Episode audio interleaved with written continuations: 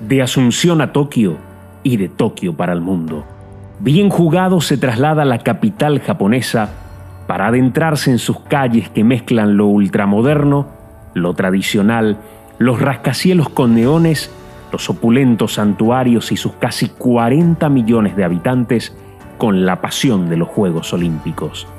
Los detalles, las historias y lo más destacado de las competencias en un podcast diario en directo desde la isla del sol naciente. Jorge Chipivera hace bien jugado desde Tokio, tu podcast de los Juegos Olímpicos. Hola, ¿qué tal? ¿Cómo les va? Bienvenidos a un nuevo episodio de Bien Jugado. Aquí estamos empezando el episodio 5, que es una continuación en el tema que hemos tocado en el 4, Simon Biles y su retiro de la final por equipos en el All Around aquí en gimnasia artística. ¿A qué se expone un atleta, una gimnasta en este caso? A las presiones, a la ansiedad, a los comentarios mediáticos, cómo es la relación de un deportista con sus padres, con sus entrenadores o cómo debería ser y cómo debería cuidarse la psicología y la salud mental de un deportista. De esto y mucho más vamos a hablar el día de hoy con una especialista en la materia.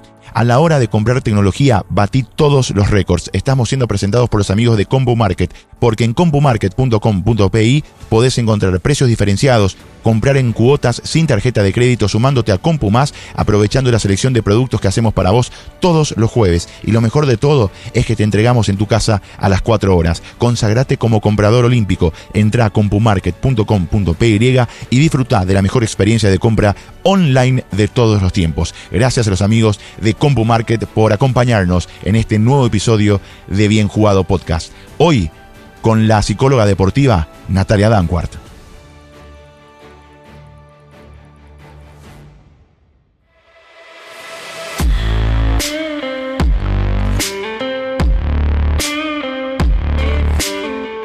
¿Cómo te va? ¿Qué tal, Chipi? ¿Todo bien y vos?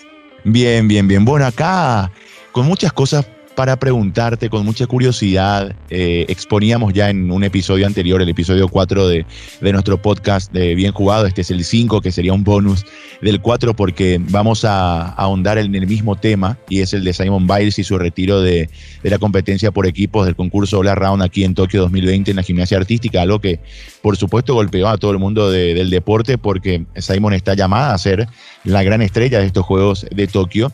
Y sí, se, venía hablando del contexto, primero en el que ella creció, en el que se desarrolló y, en este mundo tan peculiar de la gimnasia artística, que es un mundo bastante complicado y bastante presionado desde muy pequeña, sobre todo a, sobre todo las chicas. Y bueno, llegó, llegó, estamos en este punto en el que Simon decide retirarse de una prueba que le pudo haber otorgado la primera medalla de oro aquí y todos nos preguntamos por qué, ¿verdad? y se habla de la presión y se hablan de distintos eh, elementos a tener en cuenta. Entonces queríamos ahondar con, con, vos acerca de esto. Lo primero que me nace preguntarte es, ¿qué le puede pasar a un atleta, eh, ya sea a, él o ella, para tomar esta, esta decisión? Eh, si es una decisión dentro de todo positiva para su salud mental y, y por qué se llega a este punto. Bueno, antes que nada, es, siempre importante destacar que hablamos de generalidades, de verdad, no conocerle a la persona, no conocer su historia em, de, ella misma. Em, hablamos en cuestiones más generales y sí, yo considero que es un paso muy importante, más que ella con la visibilidad que tiene de priorizar la salud mental y poner por sobre todas las cosas eso. Entonces creo que sí fue una buena decisión. Lo que nos choca es ver el momento en que ella decide, quizá si ella hubiera dado ese paso previo a la, previo a la competencia, previo a ese día, no hubiera chocado de la misma manera que nos, que nos chocó al verle salir y volver y después seguir apoyando a su compañera. Natalia, hablamos mucho de salud mental. ¿Qué, qué es la salud mental? Eh, ¿Dónde detecto, eh, ya sea un deportista o no, que estoy con algún problema de, salud mental? ¿Cómo puedo detectar para tratar y para no, no, no, llegar a un punto extremo de tomar decisiones extremas también? Eh, ¿Dónde, dónde está la clave? ¿Cómo, ¿Cómo entiendo que es salud mental? Bueno, primero que nada tenemos que tener en cuenta que mm, la salud mental no es un opuesto a la enfermedad mental. La salud mental es un bienestar general sin separar en físico, sin separar técnico, táctico, mental, sino que es un bienestar completo de la persona que mm, se traduce en patrones de conducta, de pensamientos y de emociones que son funcionales. Nosotros podemos funcionar y adaptarnos bien a nuestro ambiente. En el caso del deporte es poder tener una vida familiar y personal sana, poder trabajar, poder entrenar. Em, sin, digamos, tener em, alteraciones en, nuestro, nuestras emociones, alteraciones demasiado prolongadas, digamos, tampoco tener un nivel, un nivel manejable de ansiedad, porque es imposible no tener ansiedad, no tener estrés, sumándole a la vida de estas personas que son deportistas de alto rendimiento, que de por sí sabemos que el deporte de alto rendimiento no es del todo sano. Entonces, si vamos a apuntar a lo que es salud mental, vamos a hablar de un patrón funcional de cómo pensamos, cómo sentimos, cómo actuamos, cómo nos relacionamos con las personas y con nosotros mismos. Cuando empiezan a haber alteraciones en estos patrones, digamos, mismo en lo que son los ritmos de sueño, irritabilidad, ansiedad demasiado elevada, cuando ya nuestra, nuestro nivel, digamos, de estrés impide seguir nuestros propios, nuestras cargas de entrenamiento, si estamos hablando del deporte, cuando la persona ya no tiene fuerza de voluntad, la motivación, las cosas que disfrutaba antes ya no las disfruta. Son todos puntos que no tenemos que decir solamente, ah, no está estresado o no está, está sobrecargado, que de hecho que también es algo ya bastante llamativo, sino que a tener en cuenta. Lo que pasa es que nosotros estamos tan acostumbrados a verle al atleta como un superhéroe que pasamos por alto de repente estos puntos, que son exactamente iguales que nosotros, o sea, son exactamente iguales que nosotros, pero le tenemos muy idealizados. Ella eh, manifestó cuando salió en, la conferencia de prensa en la zona mixta, primero dijo que ella tomó la decisión por, por salud mental, priorizando su salud mental, eh, mejor dicho, porque cuando ingresa al, tapiz, a la zona de competencia, lidia con, con demonios en su cabeza y además explicó que padece TDAH desde que era una niña y que se medica para ello. ¿Qué es? ¿En qué consiste el TDAH? Es un trastorno de déficit de atención con hiperactividad. Em, el diagnóstico, bueno, se, se, hace por una serie de criterios que tienen que ver especialmente con los patrones de concentración y niños que son a veces muy hiperactivos y empiezan a una medicación desde edad muy temprana. A veces es bien diagnosticado, a veces está sobre diagnosticado también. Y normalmente el, el, deporte, la actividad física son herramientas que se utilizan para acompañar esos procesos de medicación, terapia y aparte traer movimiento esos demonios que ella habla dentro de su cabeza, nosotros lo llamamos autodiálogo, ¿verdad? Es la manera en que el deportista em, se comunica con uno, para no decir deportista, sino que las personas, todos nos estamos hablando constantemente.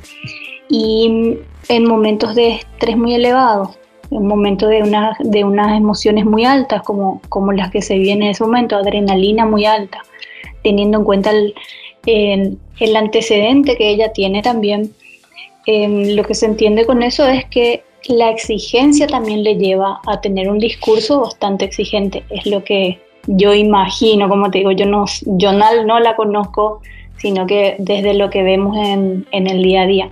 Entonces esos demonios son, son las, voces que a veces em, tenemos de presión de demostrar algo, de demostrarnos. Ella tiene una carga de favorita viene toda su vida, como vos mencionaste, entrenando para estos momentos y la, el alto rendimiento lleva, lleva esa exigencia, cosa que de repente se olvida, ¿verdad?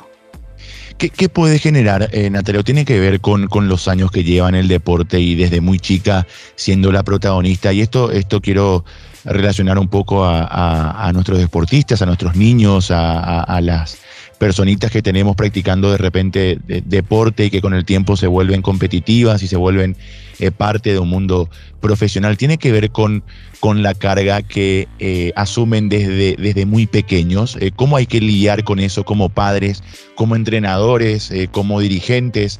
pensando un poco más en, lo nuestro también y en, muchos deportistas que el día de mañana, yo charlaba la vez pasada con Luan Alonso, y vos sabes que a mí me sorprendió que en un momento de la charla del, Instagram Live que hicimos, al final ella me dice, le dice a la gente en verdad, che, eh, no, no, no puteen a los deportistas, porque encima que, estamos con, contra todo, eh, con, con, muchas limitaciones, nos afecta muchísimo cuando leemos un comentario desde el qué inútil que sos hasta, bueno, lo, peor que se pueda leer. Pues es que me sorprendió primero porque es una chica muy joven, eh, tiene 17 años, está debutando en unos Juegos Olímpicos, pero me sorprendió un poco la madurez y, la valentía que tuvo también de decirlo, porque es, es algo con, los, con lo que lidian todos. Ayer yo subía el resultado de, Benjamín Hawking en, de cómo le fue, que no le fue bien claramente, pero los comentarios eran eh, como, como si qué sé yo, eh, le estamos exigiendo más o menos a, a Michael Phelps, ¿verdad? Y aún así, eh, eh, tampoco debería ser a ese, a ese punto insultado y exigido él, ¿verdad? Pero me sorprendió eso, ¿verdad? De, que una chica de 17 años diga, paren un poco con, con, los insultos, ¿verdad? Nos afecta, o sea, a mí me afecta, decía ella. O sea, yo leo y hay veces que lo tomo bien, hay veces que, que, puedo simplemente pues, hacer un, dar un paso adelante y dejar eso atrás y hay veces que me, que me afecta más.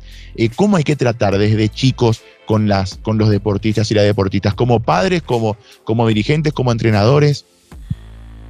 Uy, hermosa pregunta y extensa, súper extensa. Em, inicialmente tenemos que tener en cuenta el contexto deportivo em, formativo en el cual nosotros nos manejamos, un contexto que es súper exitista y súper resultadista. Entonces, esto se traduce mismo en la comunicación que tienen los padres, que tienen los entrenadores y hay que hacer mucha pedagogía en este sentido, crear espacios para que los entrenadores, para que las nuevas generaciones de padres, para nuevas generaciones de entrenadores se empiecen a educar en lo que es la tolerancia al error, número uno. Número dos, en que ellos empiecen a ver y entender que el deporte formativo tiene esa función que lleva el nombre, formar. Uno no puede exigir rendimiento en una etapa formativa, que es lo que hacemos con la super aceleración que hay un chico de 16 años ya se le dice futbolista, digamos. Entonces, el, uno de los puntos claves y centrales es la educación de padres y entrenadores desde este punto, de entender que los chicos tienen la función de divertirse y de mantenerse en el deporte. Y ya desde otra edad podemos empezar a buscar rendimiento y tecnificación. Entonces, un espacio pedagógico necesario y apuntar, como dijimos, no solo a lo que es la psicología enfocada al rendimiento, sino a la psicología que está enfocada en el bienestar. Y una psicología enfocada en el bienestar, una psicología que va a estar orientada a aprender a reconocer emociones, a no anular emociones, porque ¿qué pasa? Estamos en una situación en donde un chico no se le permite llorar porque se frustra en la cancha y ya piensan que tiene un problema. O no se les deja tener miedo, o se le dice que no tienen que tener miedo. Entonces desde pequeños vamos asociando la idea del héroe deportivo ya y creando esa identidad. Cuando ellos se encuentran a cierta edad donde no saben lidiar con frustraciones, anulan o se catalogan, digamos, como débiles porque sienten ciertas emociones que se, se llaman negativas, pero que de hecho no son negativas, son productivas para algo, entonces es ahí cuando empezamos a formar también una visión del chico de que lo que siente está mal, de que no puede cometer errores, de que se tiene que castigar el error. Entonces, un punto clave para la formación del deportista de alto rendimiento es trabajar en las bases, desde estos puntos, desde la aceptación, desde la identidad, desde educar en valores, de tolerar el error, y de aprender a gestionar emociones y no a querer controlar, sino que puedo, puedo tener miedo, puedo tener em, estrés, me puede pasar que no puedo competir y hay que saber gestionar esa situación. Tanto la derrota como la victoria son oportunidades ideales para que nosotros utilicemos de verdad el deporte como un contexto de aprendizaje.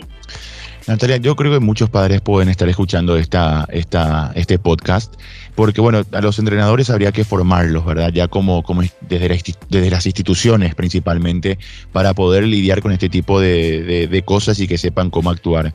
Pero eh, yo, yo soy padre, ¿verdad? tendremos muchísimos padres que, que, les gustaría que sus hijos hagan deporte, a mí me, me encantaría, de hecho, los chicos eh, hacen a su muy corta edad como una cuestión recreativa. Y acá quiero preguntarte algo así a, a son quitado, ¿cómo se dice? ¿Cómo debe ser el comportamiento de un padre, de una madre, con respecto a su hijo, a su hija que está haciendo deportes a los 7, 8, 10, 12, 14 años. O sea, hasta, hasta dónde, hasta dónde eh, se le acompaña, se le apoya y hasta dónde uno puede comenzar a marcar ciertos puntos, porque lo que lamentablemente se ve y mucho son padres exigentes, ¿verdad? Desde el resultado hasta con la, la disciplina, que me parece que está bien, a ver, uno tiene que inculcar la disciplina, pero, pero de, una manera que el chico lo, pueda abrazar y no lo tenga que rechazar, ¿verdad? ¿Cómo logramos eso? ¿Cómo tenemos que, qué tipo de padres deportivos tenemos que ser? Primero que nada tenemos que ser padres que trabajan en equipo. Eso es fundamental. Eh, muchas veces nosotros, con la, la prisa que tenemos en el día, no nos detenemos a cuestionarnos como equipo de padres, por ejemplo, qué queremos inculcar en el deporte de nuestros hijos y con el deporte. Eso es un punto importante porque tenemos que llegar a un acuerdo como padres de qué valores nosotros vamos a trabajar con ellos, que el chico tenga, digamos, un lineamiento y desde el cual nosotros podemos actuar y tomar decisiones, porque a veces la decisión las tomamos sobre el estrés, sobre parar el llanto del momento, sobre el consuelo excesivo. Entonces nosotros, primero que nada, tenemos que ser un equipo de padres, un equipo de padres comunicativos que tengan planteos comunes, porque el papá puede querer que su hijo sea un Messi y su mamá puede querer que su hijo se haga el bolso antes de ir a entrenar. Entonces, si no tenemos un acuerdo común, la mamá va a estar de un lado, el papá va a estar del otro y no vamos a llegar a tener un mensaje con más fuerza. Eso es un punto importante. Otro punto que tenemos que tener en cuenta con los chicos es apuntar a que podemos exigir cumplir valores como el respeto, el compromiso, la disciplina, pero no podemos exigir cumplir rendimiento, porque para empezar somos padres y no entrenadores. Lo que sí podemos hacer es estar o Nati, perdón, perdón que te interrumpa ahí. O sea, por ejemplo, y te, voy a poner un ejemplo eh, hasta, hasta propio personal. Eh, yo competía antes en, ajedrez porque justamente era muy hiperactivo, entonces el ajedrez me, ayudó a, sentar un poco de cabeza, a sentar cabeza como se dice. Y, yo recuerdo alguna vez eh, en un Panamericano, eh, estaba, estaba como puntero, digamos, y después, bueno, pierde una partida. Y, voy a la habitación y bueno, comienza el diálogo, digamos, con, con mis padres. Ahí, ¿qué debe hacer el padre? O sea, le debe decir, che, ¿por qué perdiste? O, o, o, o, cuál es la reacción. Yo recuerdo que tenía 14 años, ¿verdad? Eh, y obviamente que ya el resultado para mí fue duro. Eh, y, y, la charla después también es una situación eh, extraña, ¿verdad? por, por, por, lo bajo, porque qué sé yo, no sé, a veces uno quiere estar solo, quiere no saber nada del mundo, eh, se, se, enoja con uno mismo, eh, desde ya se autoimpone ciertas exigencias, ¿verdad? A menos de que seas un chico, ¿verdad? Porque a los 14 años que sos un chico, sos un, un, un niño prácticamente, ya entrando en la etapa de la adolescencia, obviamente, pero seguís pensando como como, como una persona en, crecimiento, ¿verdad? ¿Qué, ¿Qué, tengo que decirle ahí a mi hijo? O sea, eh, yo veo muchos padres, por ejemplo, bueno, termina un partido de tenis y, la cara larga del padre es más larga que la del hijo, que es el que perdió. Eh, o sea, le debo decir, che, ¿qué pasó? ¿Jugaste mal? Eh, o, o, ese tipo de comentarios no deben luego ni siquiera pasar por al lado porque para eso ya hay un entrenador. En todo caso, debo hablar con, con el entrenador. Quiero ponerle así en situaciones muy, muy particulares, pero, pero muy al grano de, de, las cosas que pasan, ¿verdad? En deportes individuales y también en deportes colectivos. Cuando escuchamos, che, jugaste mal, ¿verdad? ¿Por qué no jugás como, como aquel que jugó bien, ¿verdad? E, e, ese tipo de contexto, ¿qué tenemos que hacer? ¿Es realmente tenemos, tenemos la potestad de poder preguntarle o reclamarle eso a nuestros hijos o, o, o no?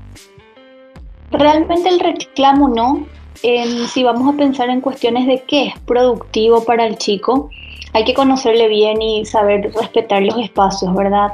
Ninguno de nosotros cuando perdemos y salimos de competir o de hacer deporte tenemos los niveles, digamos, ni emocionales ni químicos del cuerpo para estar haciendo una evaluación y responder correctamente, número uno. Número dos, al ser un niño, lo ideal sería que se le pregunte por cómo está y no si ganó o perdió, porque ahí de nuevo volvemos al resultado antes de la persona. Entonces, si el chico luego quiere hablar de eso en un momento y un espacio, se le da el pie, pero siempre tenemos que apuntar también a, a, ver los, los, los, momentos buenos, qué te gustó, qué hiciste bien, qué, qué pasó, qué es lo que te enojó tanto en la cancha. Apuntemos a las acciones y no a la persona, no es sos un llorón, es lloraste, digamos, o te, desconcentraste, no es que sos un, sos un, un colgado, digamos. Entonces, apuntemos a las acciones, no a los chicos. Eh, apuntemos a preguntar cómo está, si te pasaste bien, si te divertiste, qué te gustó, qué no te gustó. Y en última instancia, si el niño quiere hablar de los errores y de lo que pasó, lo puede hablar.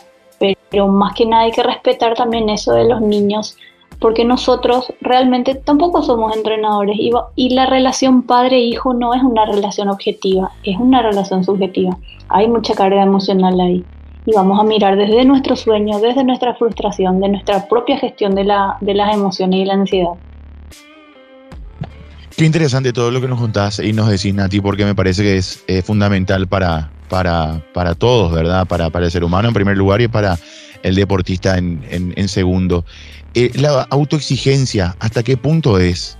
¿Está bien? ¿Hasta qué punto está mal? Eh, ¿Hasta qué punto es saludable? ¿Hasta qué punto no?